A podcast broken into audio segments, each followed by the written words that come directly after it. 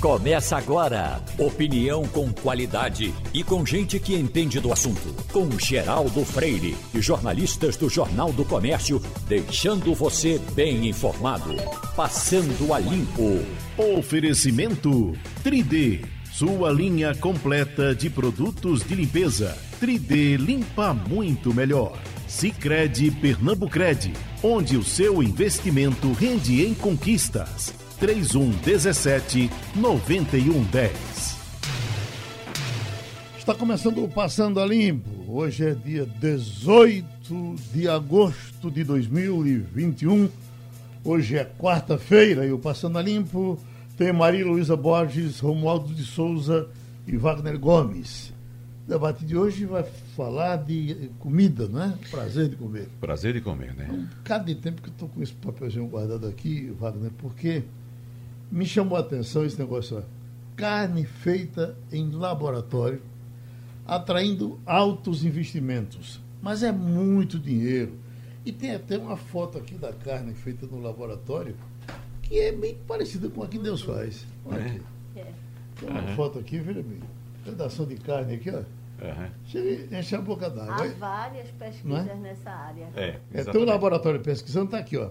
A BRF está desembolsando para pesquisa nessa área 2 milhões e 500 mil dólares. Eles dizem que o laboratório deve ocupar 35% do mercado global de carne até 2040. Uhum. Veja, até 2040. Uma fatia de 630 bilhões de dólares num setor que soma 1 trilhão e 800 bilhões, né? Um trilhão e 800 bilhões Ô, Geraldo, de dólares. Veja como isso é importante. Nós temos vários aspectos nessa notícia que você está trazendo aí. Não somente o aspecto gastronômico, né? de você comer uma, uma carne, uma proteína sintetizada em laboratório. Veja como a indústria, quando pensa no futuro, quando ela planeja-se para o futuro, ela coloca os pés no chão e vai adiante. A BRF é detentora de marcas como Sadia e Perdigal. Quando você dá essa notícia, você fica logo imaginando, do ponto de vista econômico.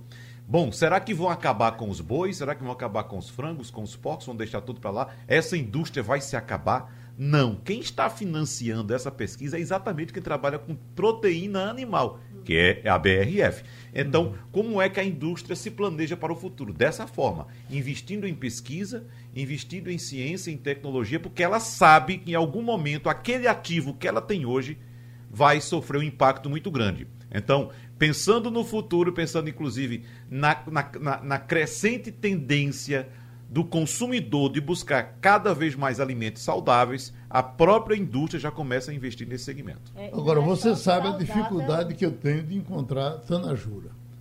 E quando encontra é por um preço exorbitante. Eu queria saber por que, que esses laboratórios não fabricam também tanajura. Porque só você come tanajura. Né? Se todo mundo comesse tanajura, aí é certamente eles estavam fabricando acho que tanajura. Mais gente uhum. peito de frango do que tanajura. Sem esse dúvida. É seu, esse é o problema. Mas, Geraldo, tem, é, é, você falou uma coisa importante, que é a preocupação com saúde, e tem muito forte a preocupação com o ambiente, que a gente sabe que, de, de várias maneiras, a criação intensiva de animais, ela danifica a, o ambiente em que a gente vive. Danifica desde a hora que você derruba uma floresta para botar uma pastagem, até é, é, geração de gás metano. Tem zilhões de, de, de motivos pelos quais a criação de proteína animal, a, a, as cria, os criatórios animais, eles são bastante combatidos por tanto o pessoal que, que é ligado na questão de direitos animais, porque diz que há muito sofrimento, né? A, eu já vi assim documentários inteiros, né? Eu, eu, tenho um filho vegano, né? Então ele fica me bombardeando de informação para me fazer parar de comer proteína animal. E é, é, é, é impressionante. O, o, se você imaginasse o sofrimento que aquele animal é, passou para que você pudesse comer a sua refeição, eu não sei se se você se sentiria confortável, porque é muito sofrimento. É, e, essa, e essa tendência é crescente também, né, Maria Luísa? Há, há, muito tempo já passou a época em dizer que ambientalista era um esquerdista que queria simplesmente fazer um protesto para aparecer. Não. Hoje em dia há uma crescente tendência de consumo nesse aspecto. É. E consumo vegano, vegetariano, ve é um movimento de, de, pessoas ricas e é, abastadas. É, o pobre não consegue ser vegano. Não. Isso não é mais papo de ecologista ou de esquerdista, é. não. Isso é papo de economia. Por isso que essas empresas estão preocupadas com esse tipo de alimento saudável. Tem uma informação bem positiva, que falamos dela aqui agora há pouco. Estudo aponta alta proteção da Coronavac. Atenção, minha gente contra casos graves causados pela variante Delta. Isso. São duas informações positivas. Uhum. Primeiro, que a Coronavac funciona, e segundo, que ela funciona nessa novidade terrível aí, que é essa tal de. Está acabando com o Rio de Janeiro. Né? Por exemplo, o Rio de Janeiro está tá cercado, parece uhum. que já já vão para é. lockdown. Já há vários municípios no interior do Rio de Janeiro que voltaram a ter 100% de ocupação uhum. dos leitos de UTI de enfermaria. Estão indo atrás da rede privada para pegar leito. Exatamente. A situação no Rio está grave. É, é, é, aparentemente a variante se espalhou primeiro por lá. Então, assim, a única alternativa que a gente tem é correr com a vacina para tentar é, ver se ela não faz tanto estrago em outros estados. E é né? é um sinal de alerta que vem do Rio de Janeiro. Assim como aconteceu nas duas primeiras ondas com o Amazonas, principalmente uhum. Manaus, está acontecendo agora no Rio de Janeiro. E cabe a interrogação: é hora de flexibilizar? E ele diz aqui: olha, a proteção para casos graves de Covid-19 causados pela variante Delta foi até 100% entre as vacinas de vírus inativado, eh, que é o tipo de usado para Coronavac, incluindo Coronavac. É o que aponta esse estudo conduzido pelo Centro de Controle de Prevenção de Doenças da China uh, e da Escola de Saúde Pública da província de Guangdong. Bom, então vamos esperar e vamos partir. É, é bom lembrar que esse teste aí foi feito com pessoas que tomaram as duas doses da Coronavac. Chega a 80% de proteção a Coronavac eficiente contra a variante Delta. A Pfizer. 100%. 100%. Não, 100% não existe. Não, a não. proteção para casos graves, então. Ah, graves. Ah, ah casos graves, graves certo. Mas a mediana é de 80%, certo? E vai Aí depois variando. Ele vem aqui, ó. 69,5, 77,7. Pronto, exatamente. Aí, Chega a média de 80%. É, é, é curioso, né? Para cada variante você tem um, um, comportamento diferente. A Pfizer, para as variantes, é, a, a, do Brasil, né? E a, a, a, original, né? Que veio lá da China. E até para a variante da África do Sul, e também que fez muito estrago, ela, ela tinha uma eficácia maior do que a Coronavac. Parece que a coisa com a Delta se inverte, né? Romualdo, qual, hoje é qual foi a sua vacina, Romualdo? Eu tomei a AstraZeneca, Geraldo. Aliás, tomei as duas doses e as duas doses já estão registradas devidamente no meu cartão de vacina, é, daquele que você baixa no aplicativo. Aliás, por falar nisso, eu estive ontem, como eu falei aqui, estive ontem na embaixada é, da Arábia Saudita e mostrei se, essa, se esse cartão é válido no Oriente Médio. Em todos os países é, lá de cima não, mas pelo menos na Arábia Saudita é só mostrar o cartão virtual, que tem a data, o número do lote e a procedência das vacinas. Por essa pesquisa, Romualdo, você está com proteção de 92% contra a variante Delta. Quem tomou a fase tem a, a Pfizer tem até 98%, mas quem tomou as duas doses, por isso ficou alerta. Não perca o prazo da segunda dose da vacina vá tomar a vacina que a variante Delta está solta por aí. E por essa providência ele pode ir até para o Afeganistão. Também. Vamos eu estou pronto para ir para o Afeganistão. Já tomei as vacinas, inclusive da febre amarela e da gripe. É só mandar, Geraldo. Aliás, Olha, eu tenho até um seguro é fácil, internacional para fazer a viagem. Estou pronto. E já estamos com o professor de Sociologia, uh, Alberto, uh, Antônio Lavareda, porque tem pesquisa nova na rua e as pessoas querem sempre saber detalhes sobre as pesquisas. Eu vou logo passar aqui os números.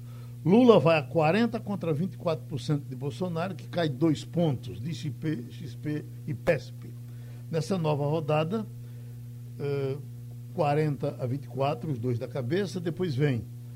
Uh, atrás de Bolsonaro aparecem Ciro Gomes, 10, Sérgio Moro, 9, Mandetta e Eduardo Leite, 4 petista também lidera cenários alternativos em que João Dória tem cinco, testado no lugar de Leite, e em outros incluídos da Atena, 5%, e Rodrigo Pacheco, 1%. Começaram a botar Rodrigo Pacheco aqui já nas pesquisas. Muita gente já fala dele para tentar a terceira via. Ah, e exclui também Moro desses números aqui. Nesse cenário, Lula tem 37, Bolsonaro 28. Lula também continua registrando crescimento no levantamento espontâneo, quando o nome dos candidatos não é apresentado ao entrevistado. Passou de 25 para 28, enquanto Bolsonaro segue estável em 22. E foram realizadas mil entrevistas por aí. Agora, só 9%, professor Lavareda, de não responderam, uh, indecisos, etc. Então, como só tem 9%, isso quer dizer que nós já temos o Brasil quase todo decidido nessas pesquisas há mais de um ano antes da eleição?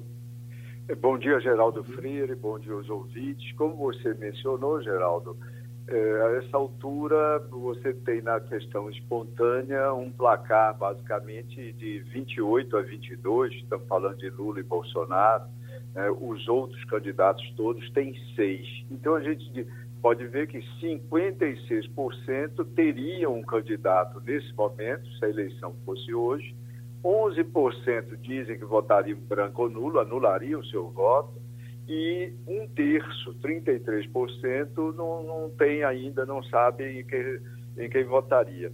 Bem, a questão estimulada a essa altura, 15 meses da eleição, ela mede naturalmente bastante do recall. Os candidatos que são mais conhecidos levam uma vantagem nessa questão chamada estimulada, que de fato mostra, revela uma, um, um grau de conhecimento dos candidatos, combinado com alguma preferência, obviamente. Mas o que eu quero chamar a atenção é que, por exemplo, o, o Rodrigo Pacheco aparece com 1%. Ele é o candidato menos conhecido de todos esses, esses outros nomes, entendeu? Nessa relação. Então é preciso nós relativizarmos isso agora e prestarmos mais atenção em outras questões da pesquisa, que nos falam mais, que são mais significativas. Por exemplo, nós vamos ter uma eleição com o candidato à reeleição, que é o presidente Bolsonaro. Então, Geraldo, nessas eleições em que o chamado incumbente vai disputá-las, é, a essa altura do campeonato é muito mais importante se está de olho no grau de avaliação desse candidato, como é que ele está, desse presidente, como é que ele está avaliado, seu governo, qual é a aprovação dele, como é que anda a economia e, nesse caso específico dessa conjuntura do Brasil, como é que está o desempenho dele no enfrentamento da pandemia também, Geraldo. Romualdo, o que lhe chamou a atenção na pesquisa? Professor, bom dia para o senhor. Eu continuo achando que nós é, ao ver assim o presidente Jair Bolsonaro praticamente fora de Brasília quase todo dia. Essa semana ele esteve em Goiás, hoje vai estar Amaz no Amazonas e volta ao Nordeste na próxima sexta-feira. E com o ex-presidente Lula batendo pernas também pelo Nordeste, que se essa chamada proposta de terceira via também não se mexer e começar a se definir, não vai ter terceira via de jeito nenhum, professor. É isso, Romualdo. Bom dia a você. É isso. Nós temos poucos meses até o final do ano e nós sabemos, pelo histórico de campanhas, etc., que a partir do, do carnaval, do ano da eleição, que é quando começa de fato o ano político eleitoral, fica muito difícil você produzir, né, criar, apresentar novas candidaturas que consigam empolgar segmentos substanciais do eleitorado. E se isso não ocorrer nesses próximos eh, meses, são poucos, nós temos, nós temos basicamente quatro meses até o final do ano, nós vamos nos encaminhar para ter essa eleição bipolarizada como aparece no momento. Né? É, é interessante notar que quando você vê cenário de segundo turno, as eleições sempre dialogam umas com as outras. É, Romualdo, se nós resgatamos sempre as séries históricas para fazer uma análise, ou seja, os resultados de eleições anteriores, nós vamos ver, por exemplo, que esse número do Lula, né, que aparece aí é, nesse segundo turno, com esses 50%, 51%, é, e isso em, voto, em termos de votos válidos, isso está significando 61,4%, 61%. 61% é basicamente o, o percentual de segundo turno que Lula obteve nas duas eleições em que foi candidato e vitorioso no segundo turno. Nós estamos falando de 2002, né? 2002, eh, naquele ano ele teve no segundo turno 61,3% e de 2006, quando ele teve 60,8%. Estamos falando de 61% eh, de forma arredondada. É basicamente o percentual de hoje, Romualdo. Maria Luísa? Bom dia, professor Lavareda. Eu acompanhei ontem que é, é, algumas análises que o senhor fez, é, que foram publicadas no blog de Jamildo, e uma me chamou a atenção em particular foi a grande aprovação da CPI da pandemia. É, que mostra que a, a, grande maioria dos brasileiros, né, 57% segundo a pesquisa, é, é, acredita que houve corrupção no governo, né, e no caso a gente está falando do governo federal, e é, é, apoia os trabalhos da CPI antes mesmo do, seu, do relatório ficar é, pronto. A minha pergunta é essa, e, e lembrando que no governo Bolsonaro, seus apoiadores é, têm repetidas vezes tentado é, desmerecer, é, dizer que a CPI é apenas um instrumento político. É, o senhor considera que a CPI talvez seja um dos principais desafios nesse caminho para a reeleição do presidente Jair Bolsonaro? Maria Luísa, você foi direto ao ponto. É, se nós pararmos para pensar, desde o início da CPI, do funcionamento da CPI, né, se agravaram as dificuldades do ponto de vista da opinião pública, da percepção do desempenho do governo na sociedade e se agravaram os seus problemas. É, a, a, os oposicionistas da CPI, somados aos que se autodenominam independentes, eu disse isso na, nas notas que o, o Jamildo publicou, eles continuam ganhando por larga margem a batalha da comunicação. 67% das pessoas, dos brasileiros, têm acompanhado os trabalhos, uns mais, outros menos, obviamente, como ocorre com tudo, e 57% aprovam a atuação da CPI. A CPI, é, sintetizando uma frase curta, Maria Luísa, é a principal usina de más notícias do governo, para o governo e do governo Bolsonaro. Wagner? Professor Antônio Lavareda, vamos falar um pouco a respeito da avaliação do presidente Jair Bolsonaro, que a pesquisa XP e PESP também aponta um aumento da reprovação do presidente e um decréscimo da aprovação, que inclusive a gente sabe que é bastante resiliente. Mesmo assim, a pesquisa aponta uma queda de dois pontos, de 31% para 29%. E eu queria que o senhor trouxesse, além da avaliação uh, a respeito desses números, professor Antônio Lavareda, a importância da vacina nesse cenário, nessa pesquisa que foi apresentada ontem pelo Instituto IPESP, porque me parece que, ao contrário do presidente da República, que faz propaganda contra a vacina, ontem, inclusive, ele chegou a afirmar que quem tomou a Coronavac está morrendo, os governadores e os prefeitos estão se dando bem. Não é isso? Segundo os dados da pesquisa, eles estão é, conseguindo capitalizar positivamente a vacinação da população. Ou seja, a população parece que não está dando mais ouvidos ao que diz o presidente da República e está se aproximando mais dos governadores e prefeitos porque entende que eles sim estão trabalhando pela vacinação. É isso mesmo, professor Lavareda? É correto, Wagner. Essa vacinação acelerada, ela está, como eu disse, premiando governadores e prefeitos. O desempenho deles no enfrentamento da pandemia deu, cresceu, deu um salto em apenas um mês o dos governadores cresceu 7 pontos, o dos prefeitos eh, cresceu 10 pontos, ou seja, a população está, de fato, reconhecendo o trabalho dos gestores das unidades ditas subnacionais, governos de estados e municipalidades, ao passo que o desempenho do, do, presidente nessa questão, enfrentamento da pandemia, que já era baixo, positivo era de 22 pontos, oscilou negativamente, ou seja, caiu um ponto para 21%. Então, a população buscando vacina, se vacinando em grandes proporções, e é interessante dizer que, embora o presidente faça desenvolver essa retórica, esse posicionamento anti-vacina, o que é lamentável, muitas vezes, mesmo os seus apoiadores devem estar se vacinando, porque veja que nas, nas pesquisas ele ainda tem 23% de ótimo e bom, tem 29% de aprovação e esses 23 e 29 estão indo se vacinar, porque você vê que 95% da população ou já se vacinou ou pretende se vacinar. Ou seja, mesmo os bolsonaristas, né, nesse quesito particular, não estão dando muito ouvidos ao presidente Wagner. Estão lá indo buscar uh, assegurar uma, ou aumentar a probabilidade de não ser infectado através da vacinação. Essa questão de aprovação, você menciona, talvez seja digamos, a síntese, a mais importante para o acompanhamento de todas essas variáveis relativas ao governo.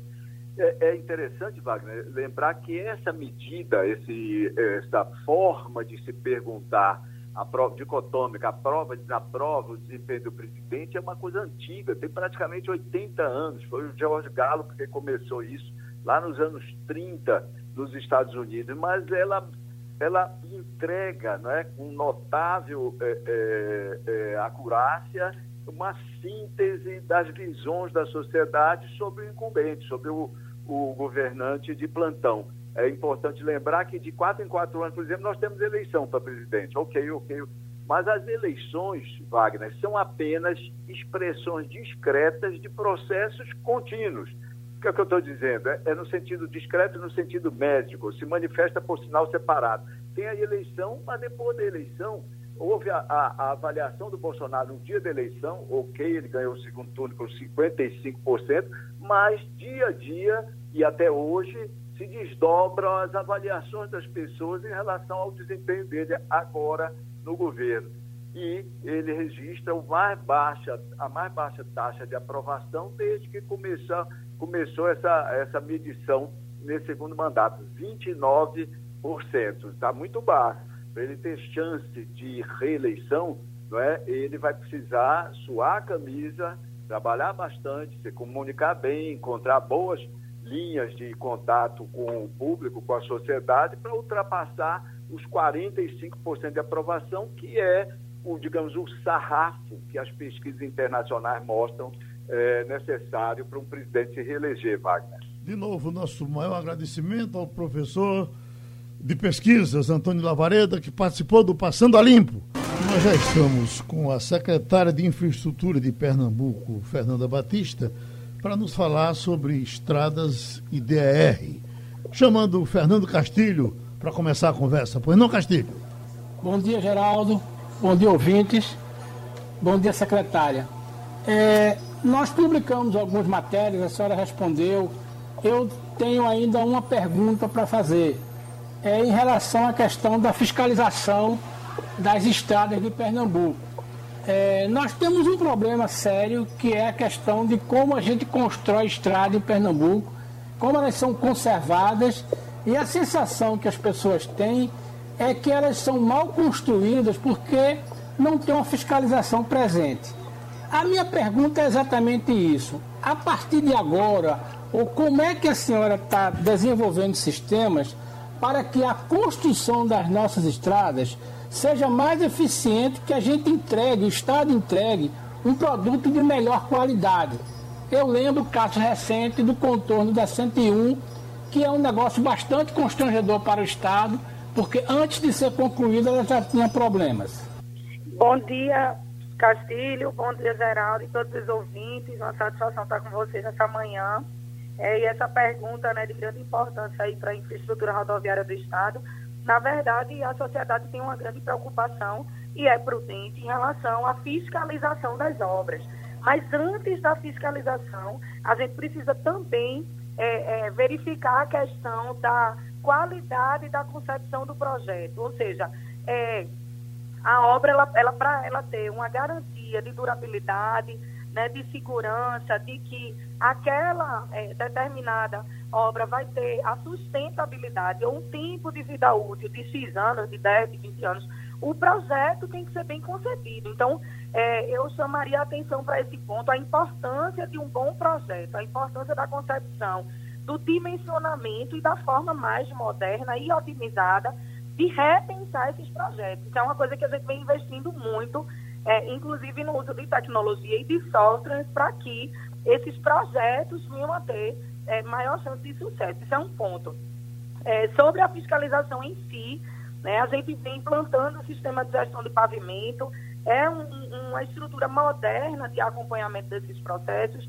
O objetivo é que você faz a obra e, e, você não volta daqui a 10 anos para né, revisitar ou para manter essa rodovia. Desde o momento da entrega da rodovia, ela precisa ter cuidados rotineiros para que você também garanta o atingimento dessa durabilidade devida. Então, são dois pontos importantes. O olhar na fiscalização e no cuidado permanente e preventivo, e principalmente também aquele cuidado lá desde a fase do planejamento e da elaboração do projeto de engenharia.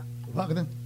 Secretária, recentemente a senhora revelou que o governo do estado vai reestruturar o Departamento de Estradas e Rodagens, o DR né, promovendo a reorganização da administração de pessoal e também de, de gestão. Como o Castilho citou a questão da fiscalização, a gente sabe muito bem que é importante também ter a presença do DR reestruturado para que essa fiscalização seja tocada a contento. Inclusive, a senhora anunciou também a abertura de licitação para a modernização do edifício sede que fica aqui na Cruz Cabugá e também a realização de um concurso para o ano que vem.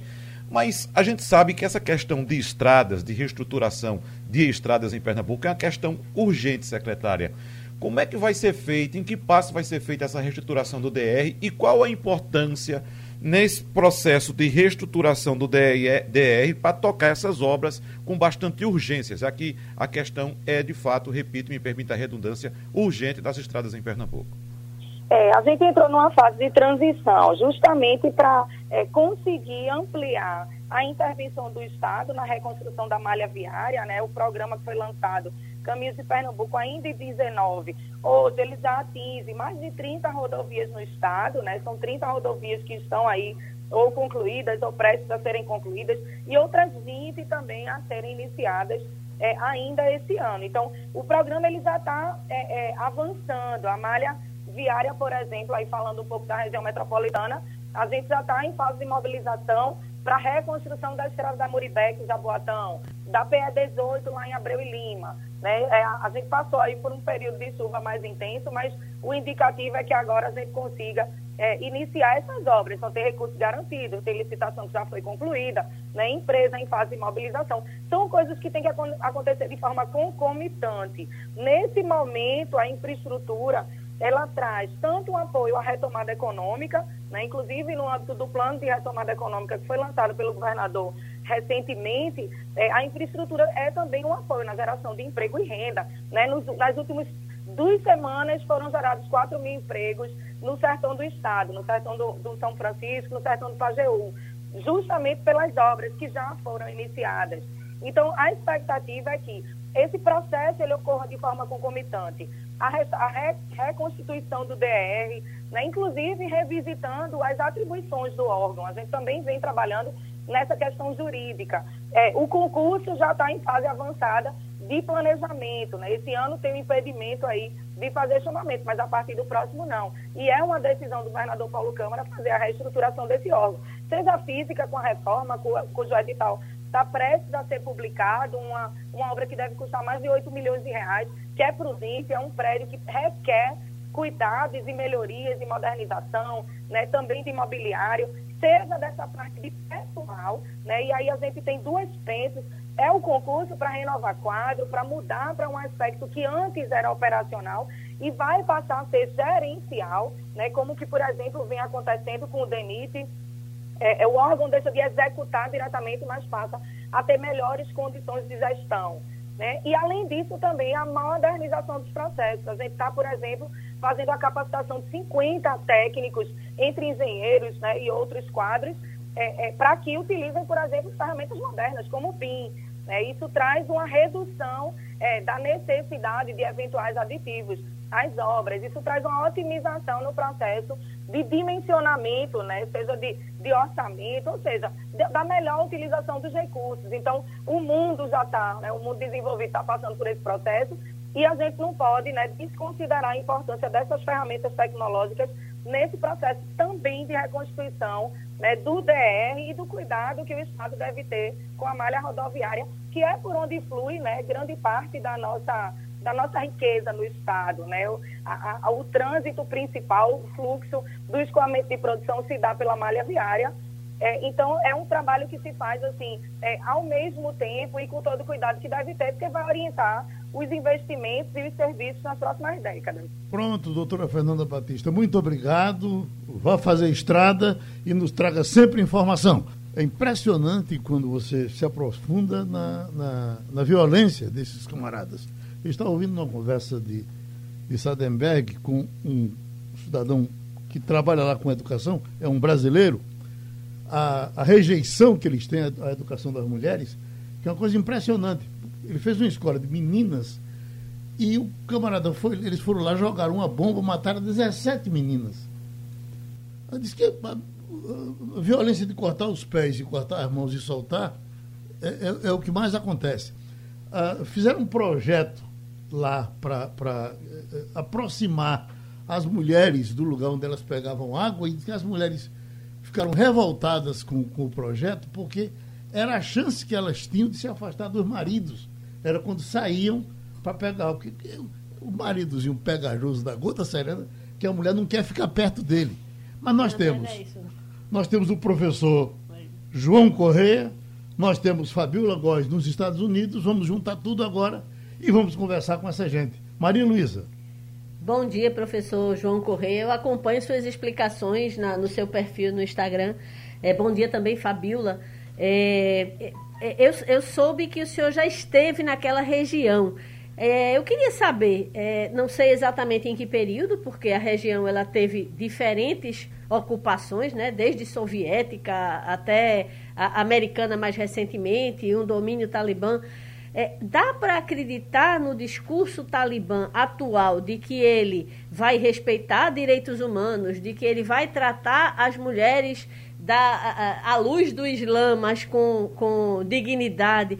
Dá para acreditar nesse discurso é, é, de, vindo de um grupo que já promoveu tantas atrocidades? Muito bom dia. Muito bom dia para Maria, Geraldo Freire, um grande abraço, meu amigo. Abraço. Muito bom dia também para Fabiola, que nos acompanha diretamente de Washington, Estados Unidos. Também a todos os ouvintes que estão nos acompanhando ao vivo e, posteriormente, os que vão ter a oportunidade de ouvir toda essa entrevista. Então, ontem o porta-voz do Talibã convocou a primeira coletiva, a primeira coletiva de imprensa do grupo e trouxe algumas situações importantes. Eu já esperava que nesse primeiro momento o grupo Talibã, que na verdade é uma milícia com práticas medievais, é uma milícia que deturpa verdadeiramente o que prega boa parte do mundo islâmico, boa parte do mundo muçulmano, mas já esperávamos uma postura mais pragmática, uma postura mais diplomática. É importante dizer que, na sua primeira fala, Mujahideen, que é o porta-voz do grupo, disse: vocês têm que entender que nos últimos 20 anos o grupo amadureceu, o grupo pode ter evoluído em várias questões e, no âmbito particularmente das mulheres, queremos a participação delas no dia a dia. No dia a dia. Então, fizeram uma série de gestos. Exemplo, ontem, no principal canal de notícias do Afeganistão, a âncora é, do, do canal de um dos programas, uma mulher, ela foi é, incentivada a apresentar o programa e ela estava com o rosto é, completamente à, à vista. Então, o que a gente percebe é que, nesse primeiro momento, o Talibã ele tenta passar um discurso de tranquilidade. A gente percebe que, desde 4 de maio, o grupo vem avançando na medida que as tropas americanas vão deixando o país que já era uma promessa relativamente antiga, é a guerra mais longa travada pelos Estados Unidos, duas décadas de conflito, quase 3 tri de dólares em investimentos, muito maior que o PIB do próprio Afeganistão nos últimos 20 anos. Mas as cenas que, que nós recebemos, os vídeos, pessoas apavoradas. Pessoas que, quando souberam que o Talibã chegou por lá nas suas cidades, começavam a fugir à medida que o Talibã avançava. São pessoas que têm aquela lembrança tortuosa, aquela, aquela lembrança nefasta dos anos 1996 e 2001, exatamente o período em que o Afeganistão foi governado pelo Talibã. O Talibã chega ao poder em 1990, 1996, governa até 2001, chega ao poder derrubando um presidente é, de características ou com uma aproximação comunista e foi uma grande ruptura naquele contexto. Meninas foram proibidas de estudar, mulheres proibidas de sair de casa sem os seus respectivos maridos, muitas punições, como o Geraldo disse, a quantidade de vídeos que nós recebemos aqui não são vídeos de agora, são vídeos daquele contexto da década de 90, mas que é uma lembrança muito próxima, é uma lembrança muito recente. E os próprios jovens jovens com 20 anos, jovens com 15, 16 anos, que não eram nascidos e não estavam ainda vivenciando o governo talibã, ouviram dos pais, ouviram do avô, da avó, que é um grupo extremista, um grupo radical e que não tem qualquer tipo de tolerância. Eu acredito que esse primeiro passo do Talibã, o Talibã, ele precisa primeiro organizar o âmbito interno do governo do Afeganistão. Eu acabei de receber relatos em algumas cidades de revoltas contra o grupo. Em algumas cidades, a população não quer que a bandeira do Afeganistão seja substituída, porque um dos primeiros pontos do Talibã mudar o nome do país de república para um emirado, emirado é uma coisa simbólica, mas mudar a bandeira, colocar a bandeira do grupo no lugar essa bandeira que a gente conhece, uma bandeira muito bonita, por sinal, do Afeganistão. Então, o que é que eu acredito? O Talibã busca um reconhecimento internacional. Se eles conseguem o reconhecimento da China e o reconhecimento da Rússia, a Rússia é uma potência militar, é um país emergente, é um BRIC, é um BRIC. E se consegue o reconhecimento da China, a China que tem a segunda maior economia do mundo e caminha a passos largos para ocupar a primeira posição nas próximas décadas, é o grupo quer. O grupo sabe que não vai sobreviver de maneira isolada. O Afeganistão é um país pobre, 30 milhões de habitantes, 32 milhões de habitantes. O IDH, o Índice de Desenvolvimento Humano, abaixo de 5, é o IDH considerado baixo. Vive uma seca severa, então você tem fome, você tem falta de alimentos. É um verdadeiro barril de pólvora. Além disso, a gente vivencia uma pandemia. Imaginem vocês como é que, a que passo, como é que andava a vacinação dentro do, do Afeganistão. Então, a gente acredita, sim, que nesse primeiro momento o discurso deles era esperado. Eles disseram: não temos inimigos e não procuramos vingança. Mulheres, saiam de casa, vão trabalhar. Agora, respeitem o Islã. Então, nesse primeiro momento, eu acredito sim que eles vão buscar o pragmatismo, vão querer passar uma imagem mais positiva do grupo, mas vamos pensar no médio e no longo prazo. Vamos pensar no médio e no longo prazo. O Talibã tem uma série de facções internas algumas mais moderadas, outras mais radicais. Na minha percepção, as mulheres não terão uma vida fácil durante o regime talibã e já há indícios de escolas queimadas, meninas proibidas. Porque vejam, o Afeganistão é grande. Na capital, onde fica a imprensa, onde tem a imprensa, onde as coisas acontecem, eles podem criar um teatro, mostrar mulheres nas escolas, nas universidades trabalhando, mas a preocupação, gente, são nas áreas interioranas, nas pequenas cidades, nos pequenos vilarejos rurais, onde o Talibã ele é mais forte, onde o Talibã foi forjado. Qual vai ser o papel da mulher? Realmente eu vejo isso com muita preocupação. O nosso colega da, Unicef, das Nações Unidas, ele disse que estava otimista, porque ouviu de algumas lideranças do Talibã de que o tratamento dispensado às mulheres vai ser muito diferente daquele entre 96 e 2001. Mas vejo mais uma vez com é, muita preocupação. Fabio agora chega para nossa conversa, Wagner lhe pergunta. É, eu quero colocar também aqui para o professor Joca que é, ele está correto quando diz, é, trouxe esse discurso do Talibã, né? Que as mulheres devem seguir o Islã. Agora, qual Islã, né? E só para corroborar, professor, com o que o senhor está falando, é, esse discurso que foi feito ontem pelos líderes do Talibã na televisão e também é, naquela espécie de entrevista coletiva tinha um endereço certo que era a comunidade internacional, não era nem o, o, o, o o, o, o, afegão em si, né? Dessa população tão pobre. E só aqui não é nem mais indício, professor. É, é, hoje já ocorreu um protesto lá em Jalalabad e esse protesto foi reprimido com tiros o, o, o, Talibã abriu fogo contra a multidão, agredindo os manifestantes e também os jornalistas. Agora, para trazer, é, Fabíola, para nossa conversa, Fabíola, eu, eu, vi analistas internacionais apontando hoje, apontando ontem, inclusive, é, de que essa guerra, como disse o professor Joca, que é a mais longa já travada pelos Estados Unidos de 20 anos, poderia durar 100 no Afeganistão, que não iria resolver a situação. O que é que se diz hoje aí nos Estados Unidos, Fabíola? Bom dia a todos, bom dia, professor João. É o seguinte, aqui eles falam exatamente isso. Essa guerra iria durar muito tempo e não adianta, eles saíram agora porque para evitar mais mortes ainda.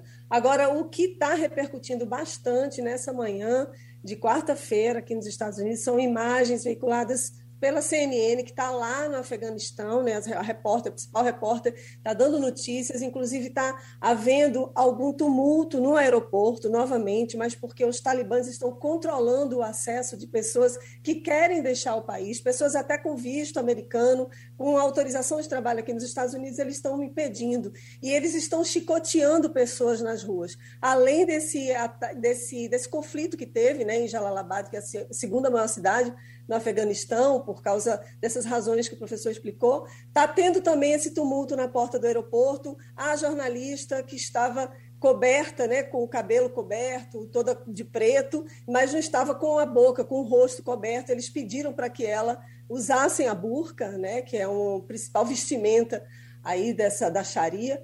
Então, é, já está havendo esse conflito, já diferente do daquele discurso moderador que o líder do Talibã pronunciou ontem. Então, tem, como o professor também disse, tem várias vertentes dentro do Talibã, tem alguns grupos mais moderados, outros extremamente radicais. Então, parece que as ruas, estão sendo, as ruas estão sendo dominadas já por esses grupos radicais, mas talvez o governo, pragmaticamente, tenha que ser mais moderado. E as repercussões dos Estados Unidos estão sendo as piores possíveis. O presidente Biden está sendo muito acusado dessa saída desastrosa. Já saiu pesquisa aqui de opinião pela Reuters e já que indicam que ele teve uma redução na aprovação do governo dele em sete pontos. Isso é um número enorme, se tratando de uma semana de diferença. Ele estava com aprovação de 53, agora está com aprovação de 46, então foi uma queda muito grande.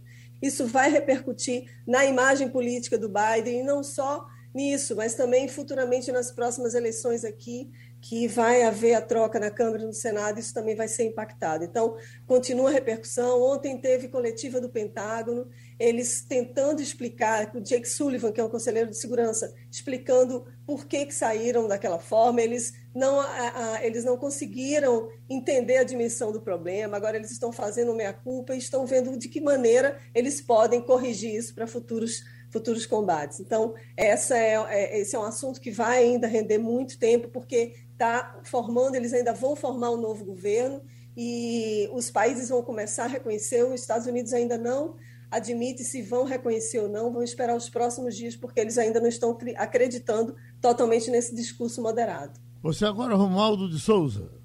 Professor João Correia, muito bom dia para o senhor. Professor, minhas fontes em Cabu e em Conar me disseram que o Talibã tem dinheiro em caixa, inclusive para importar, internalizar profissionais na área de eh, tecnologia, de comandos de equipamentos, inclusive aí de eh, pilotos de avião, desses equipamentos deixados pelos Estados Unidos. Ou seja, o Talibã está disposto a renovar, mesmo que troque de nome de uma república para uh, um emirado, mas eu pergunto ao senhor, daquilo que o senhor conhece, o Talibã tem dinheiro em caixa para fazer essas reformas? Perfeito. Então, vamos fazer alguns comentários aqui que eu considero importantes. O Talibã, nos últimos cinco anos, ele conseguiu quadruplicar sua capacidade de arrecadação.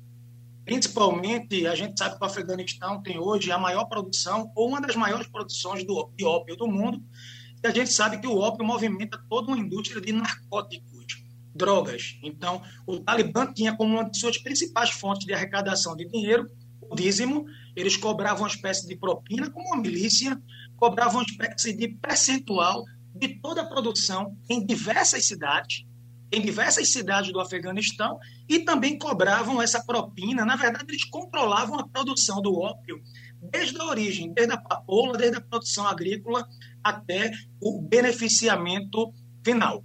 Então, o grupo é um grupo que tem, segundo a Forbes, a Forbes fez uma divulgação em 2016, colocando o Talibã listando 10 grupos terroristas listando Al-Qaeda, o Estado Islâmico, o Talibã, Hamas e tantos outros. E o Talibã ele fica no top 5 dos grupos considerados mais articulados do ponto de vista é, financeiro. Exemplo, nas minas de cobre, nas minas de cobre, nas minas relacionadas a outros minerais, você tem uma interferência do grupo. Tem um ponto interessante, a China tem muitos projetos de infraestrutura no Talibã. Eu nunca soube de alguma obra, de algum projeto da China sofrendo algum ataque terrorista interno. Por outro lado, a Índia, a Índia tem projetos de infraestrutura dentro do Afeganistão e várias obras, vários projetos de infraestrutura da Índia dentro do Afeganistão foram atacados nos últimos anos. Então, a gente percebe que quando um projeto ele era chinês, o Talibã ele não fazia ingerência, ele não praticava violência.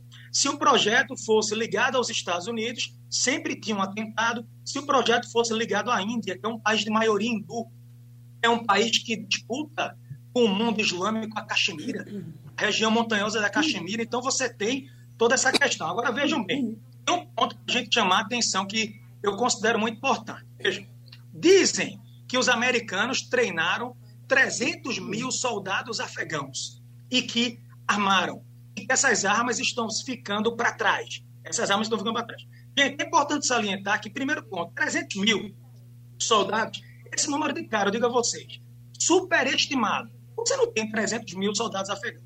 Segundo ponto, muitos sequer recebiam salários. Recebiam salários e tinham dinheiro para comer.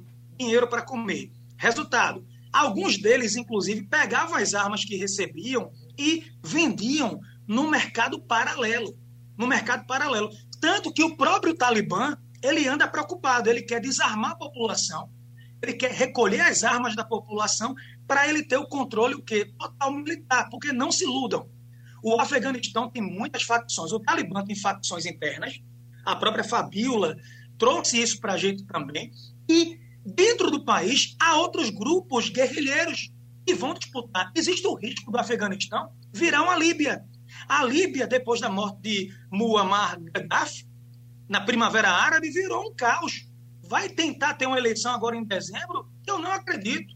A ONU tentando coordenar, eu não acredito. Então, é, o Talibã, nesse momento, ele tenta se organizar para tirar essa oposição interna e tentar seguir adiante. Agora, vejam bem, sobre as armas, sobre, sobre as armas deixadas para trás. Eu tinha um correspondente, um soldado americano, que trabalhava na embaixada. A embaixada dos Estados Unidos foi transferida para o aeroporto por uma questão de segurança. Ele mandou a foto para mim e disse: João Correia, nessa foto tem 50 mil dólares em equipamento. Aí eu, poxa, uau, 50 mil dólares em equipamento. E depois ele me mostrou lá no, no rooftop, lá no topo, algumas antenas. Disse, João Correia, eu vou destruir essas antenas de comunicação agora. E elas custam, em média, 300 mil dólares. Aí eu perguntei, mas por que você vai destruir? Ordens, porque a gente não pode deixar essa tecnologia nas mãos do Talibã. Para ser sincero, o Talibã não vai precisar de tecnologia dos Estados Unidos absolutamente nenhuma. Se o Talibã conseguir é, conquistar a confiança do governo chinês, que também não é fácil, a gente sabe que a China tem um histórico de problemas com os muçulmanos no Noroeste, em Xinjiang, os uigures. A China é responsável pelo maior confinamento pós-segunda guerra mais de um milhão de muçulmanos em campos de reeducação no Noroeste.